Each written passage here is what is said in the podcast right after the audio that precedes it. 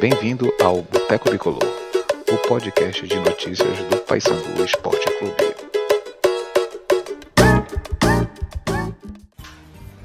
E aí, galera do Boteco Bicolor, estamos aqui para mais um programa, o primeiro de 2017. Está tentando reunir aqui todo mundo hoje, né? Bruno, Yuri, Cecel, Marcelo. E a gente tem algumas coisas, aliás, tem bastante coisa para falar, né? Tanto da temporada de 2016 quanto essa nova aí que vai começar agora no próximo sábado, Campeonato Paraense de 2017. E eu gostaria de começar perguntando aí para ti, Yuri, como é que como é que tu viu aí a participação do, do Paysandu, não só como, né, como time, como um clube no ano de 2016? Bom, boa noite, Boteco Bicolor. Boa noite, Duda, é, Cecel, Marcelo, Bruno. É muito bom estar tá debatendo de novo futebol, que é que nós gostamos muito e não, não só nós, né? Todo mundo, povo brasileiro inteiro. Com relação ao Paysandu, é, sobre o ano de 2016, retrospectiva foi um ano é, bastante mediano em termos de conquistas no futebol. Né? Você teve uma competições que era esperado que você, pelo investimento feito, ganhasse com uma certa folga. Você ganhou bem apertado, né? Que foi a, o Campeonato Paraense e a Copa Verde. E quando você esperava manter uma base e progredir em termos de de reforços e, e ter um volume de jogo, ter uma condição técnico e tática melhor para o segundo semestre, melhor para o Campeonato Brasileiro da Série B, isso não aconteceu, né? O time teve inúmeros problemas ao longo da sua jornada na Série B, inclusive é, tendo corrido o risco de rebaixamento. E Cecel, tu pensas igual aí o, o Yuri? Como é que tu viu aí o time do Paysandu nesse período aí de 2016 e o que espera agora desse início de 2017? Boa tarde, confrades.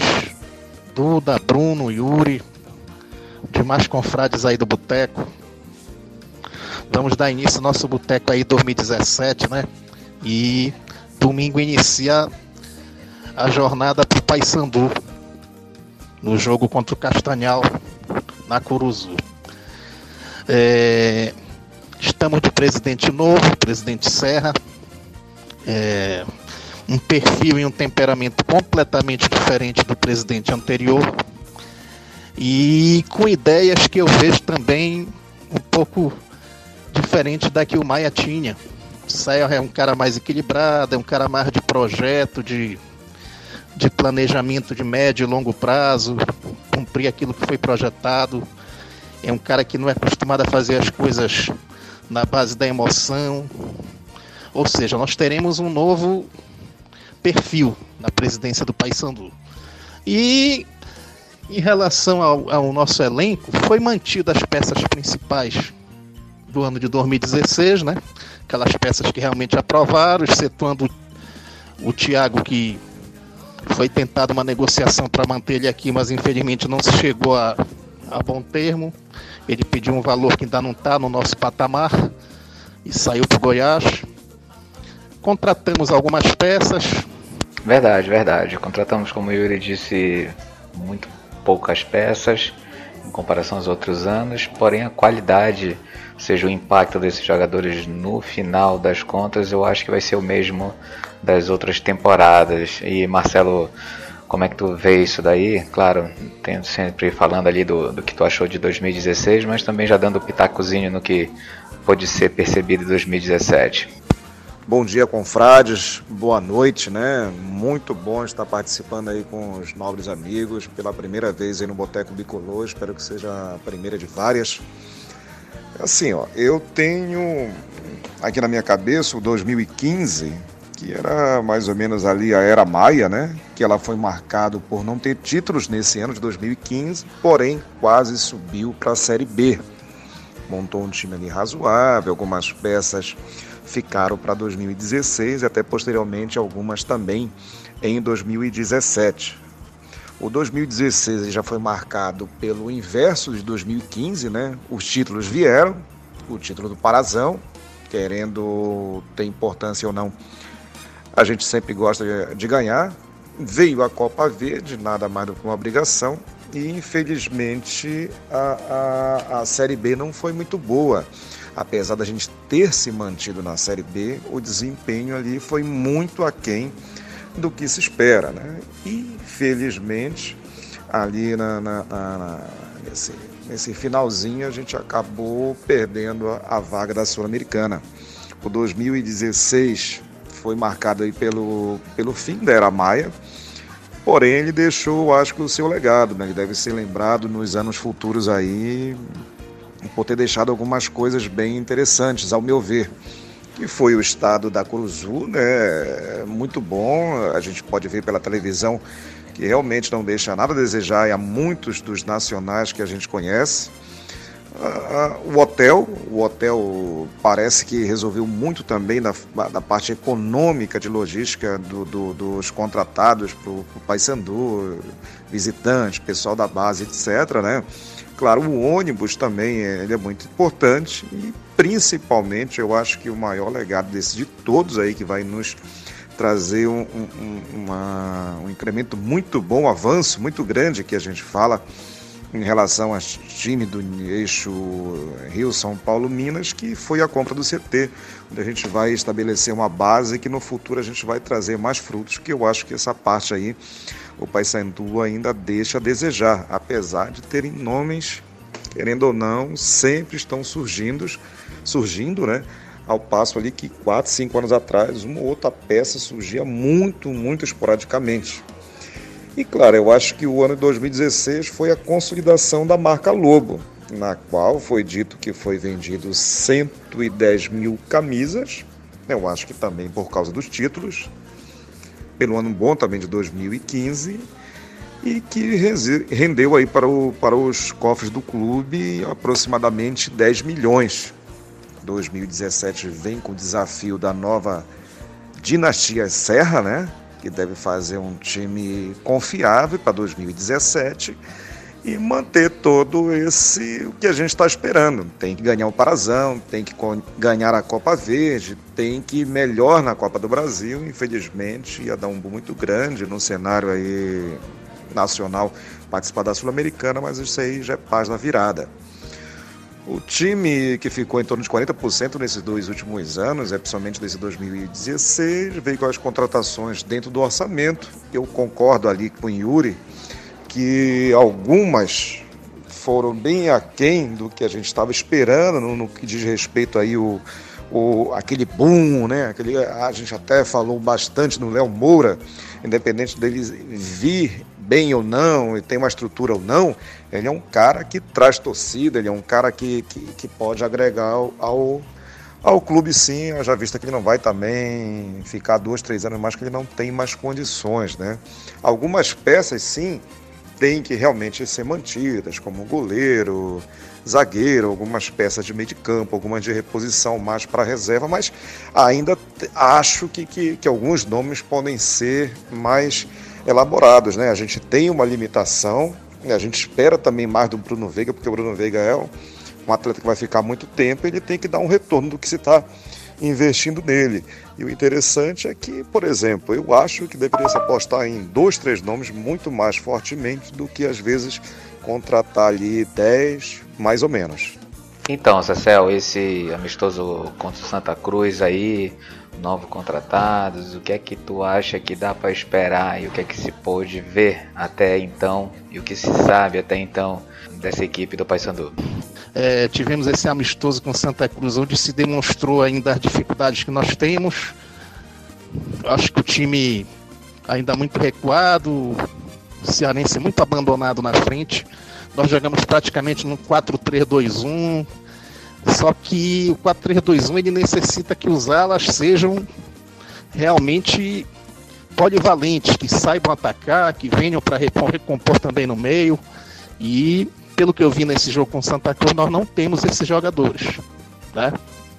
O William Simões, para mim, me deixou muito a desejar, até fisicamente, está bem abaixo.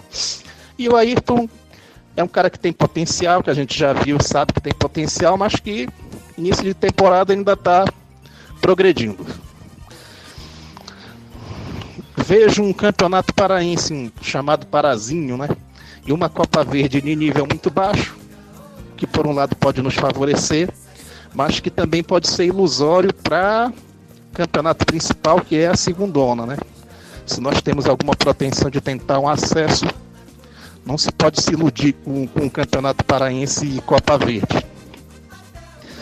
Mas acho que nós estamos no início com um trabalho de pé no chão, dentro do nosso orçamento, ninguém fez loucura. Existe a estruturação aí do CT, o objetivo é se colocar de dois campos e mais uma estrutura mínima de, de utilização durante todo esse ano. É planejamento do isso aí, abertura de novas lojas do Loda Lobo, é, projetos para crescimento do sócio bicolor. Eu acho que nós estamos inicialmente bem é, evoluindo e o importante é o Marcelo Chamusca começar com vitórias, que aí vem um ambiente melhor, a coisa fica mais equilibrada e propicia que a gente vá avançando. Né? Não vai se aceitar derrota no Paraense, dificuldade na Copa Verde, então ele precisa ter esse entendimento. Hoje em dia ainda existe toda aquela boa vontade com Chamusca, mas se ele começar a perder, a não mostrar resultado, vão começar a aparecer os problemas. Quem conhece a torcida do Paysandu sabe como é que funciona isso. Tu pensa igual, Yuri, em relação ao que aconteceu no ano passado e desse ano? Tem algum cenário diferente? O que é que tu pode avaliar aí desde a, do, do estilo de, de ações da diretoria, técnico, novos jogadores? Com o início da temporada agora 2017, é uma temporada que vai trazer números, é, é, é, vai trazer, na, na verdade, previsões é, pouco mais sigelas, haja vista que algumas situações aconteceram, né? Primeiramente, o treinador do Paysandu. O treinador do Paysandu é uma aposta. Né? É um treinador que foi bem no, no time, numa, no time do Guarani numa Série C mas mesmo nessa Série C, no, no, nos jogos finais, flutuou e conseguiu a, o acesso, é bem verdade, mas não conseguiu o título da competição. É, agora no Paysandu, esse, esse, esse treinador tem uma, uma capacidade de tentar montar sua história rumo à ascensão na carreira. Né? Eu ainda tenho muitas dúvidas em respeito ao trabalho desse treinador, respeito, aguardarei mas ainda acho que os feitos dele são muito poucos para o Paysandu ter ido atrás para contratá-lo. É. Vivemos um momento diferente também no que tange a contratações. Foi nos últimos anos foi, foi o ano em que no início da temporada o Paysandu menos contratou. É. Acho que essa política é uma política adequada. Só discordo das contratações que foram realizadas. Eu acho que já é tempo e já é esperado que o Paysandu parta atrás de jogadores que pelo menos mediano, que joguem em times medianos, mas que tem, tenham sido destaques, né? Contratamos agora o Ayrton, que foi muito mal no time do Figueirense na Série A. Contratamos o Daniel Sobralense, que alternou bons e maus momentos no Fortaleza foi um time que não conseguiu objetivo na Série C. Né? Contratamos o Alfredo, que foi um reserva de luxo para o verdadeiro destaque da, da Luverdense no, no campeonato, que era o Hugo. Né? Esse sim, jogador muito interessante, fez bastante gols com a camisa do Luverdense. Né? Trouxemos, é, trouxemos é, um, um, mantivemos jogadores que já tiveram inúmeras chances, a gente já vê uma curva é, de descenso em relação a eles, né, que é o caso do Lombardi, que inclusive falhou no jogo do Castanhal, e é o caso também do Augusto Recife, né, que são jogadores que têm uma manutenção de contrato injustificável. Né?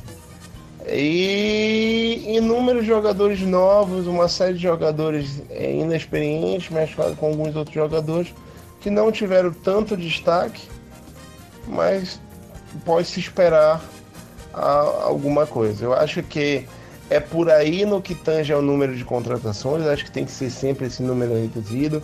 Eu acho que tem que se apostar em jogadores daqui do Pará mesmo ou de outros lugares próximos e associado a isso, eu só discordo um pouco é da maneira como se contratou. Eu acho que a gente precisa de jogadores que sejam tenham tido um ano anterior um pouco de, de maior destaque. A gente precisa ser um pouco mais ousado, tentar ser mais ousado nas contratações. E já colocando uma polêmica aqui, viu? O Chamusca ele tem tudo para na mão para engrenar, mas caso ele demore muito, três partidas é o suficiente para ele começar a balançar e quem sabe cair. E baseado no que tu viu sábado, o que é que tu pode dizer do jogo aí, uma avaliação aí do Chamusca? Foi por isso que tu fez esse comentário anterior? Duda, eu vi o jogo sim no sábado, né? Eu vi inclusive a reprise. É melhor falar do primeiro tempo, pois o time titular, que provavelmente deve ser o que vai estrear ali no, no, no próximo sábado, deve. Foi até relativamente bem. Não foi o pior de tudo, não. E Bruno, tu que acabou de chegar, é, fala um pouquinho do que tu viu no jogo de sábado aí e o que, é que tu espera pro jogo contra o Castanhal. Bom dia, galera do Boteco Bicolor. É, analisando esses últimos jogos do Paysandu que se referem à pré-temporada contra o Santa Cruz e contra o Paragominas, acredito que interessa muito mais para a gente contra o Santa Cruz, que acho que vem a ser o time que deve ser considerado titular e que deve trabalhar mais.